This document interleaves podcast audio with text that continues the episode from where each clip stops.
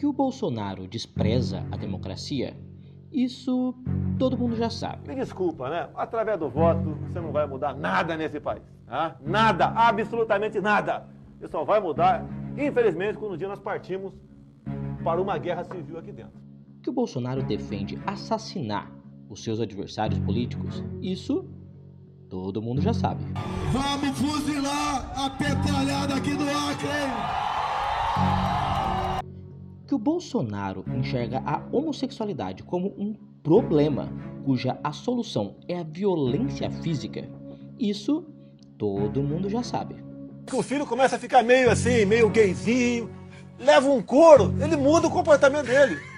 Que o Bolsonaro odeia todo tipo de diversidade, isso todo mundo já sabe. Vamos fazer o Brasil para as maiorias!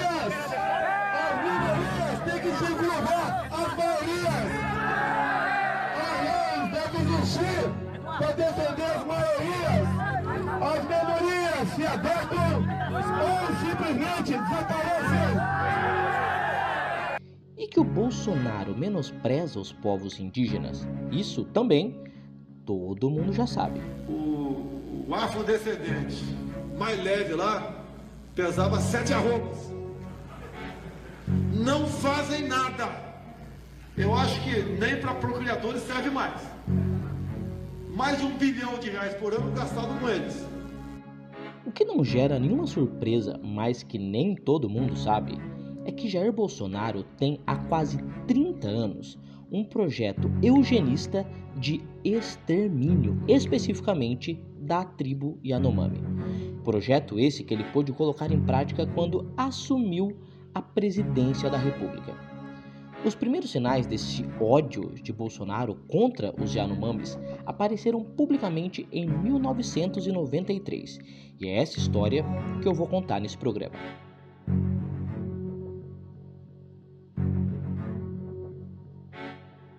Para começar, é preciso recordar que a demarcação de terra da reserva Yanomami foi homologada pelo então presidente Fernando Collor em 1992.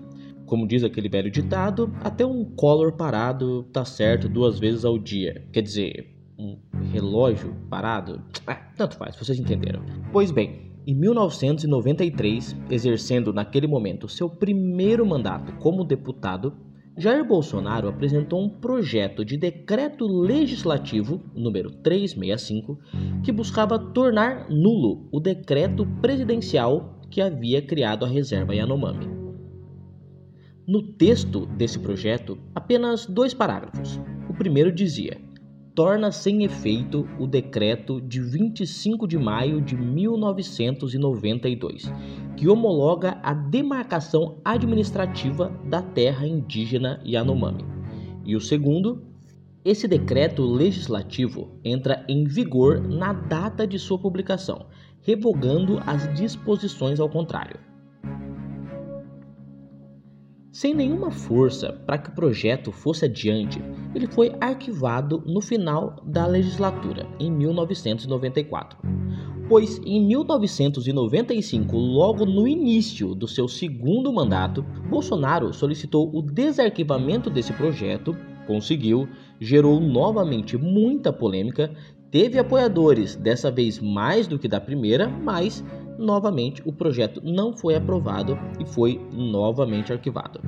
Para resumir a história, o Bolsonaro manteve essa ideia fixa durante 14 anos e foi só em 2007, depois de inúmeras idas e vindas, que o projeto foi arquivado em definitivo.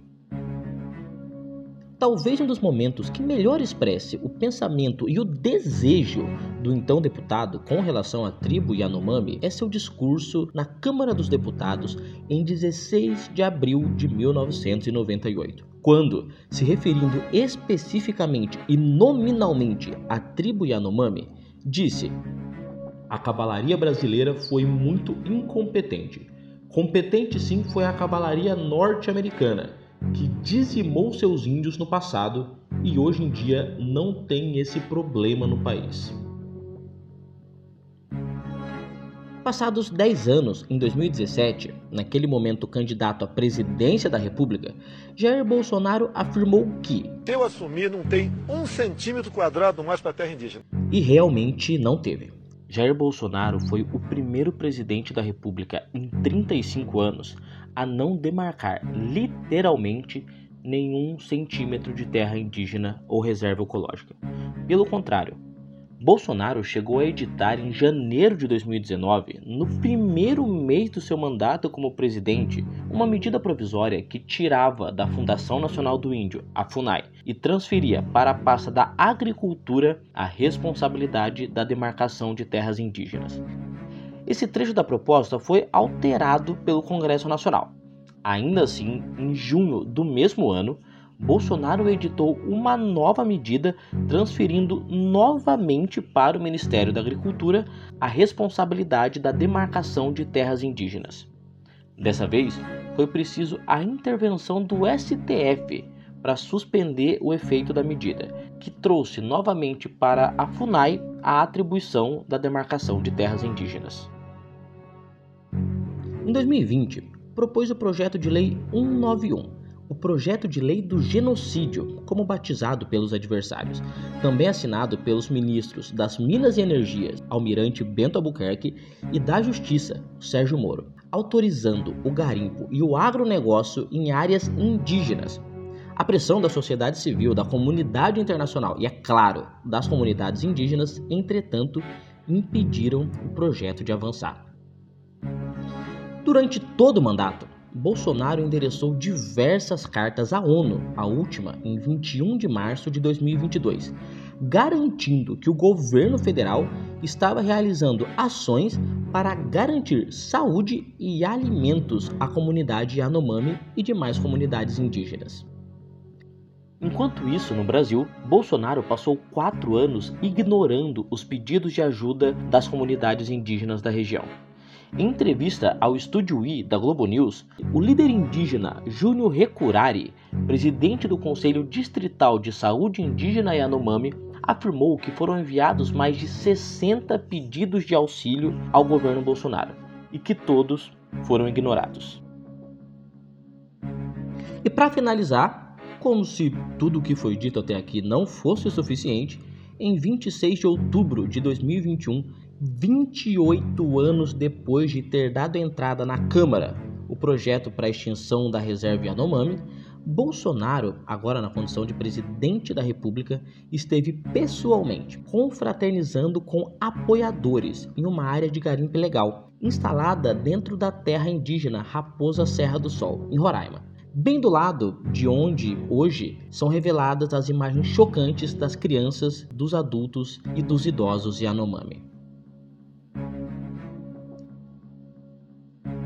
Bolsonaro discursou e agiu durante 30 anos para exterminar a comunidade Yanomami.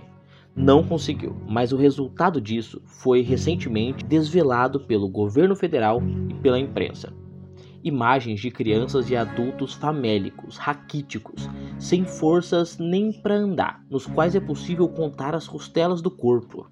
Essas imagens me lembraram aquelas que vieram a público quando foram abertas as portas dos campos de concentração nazistas.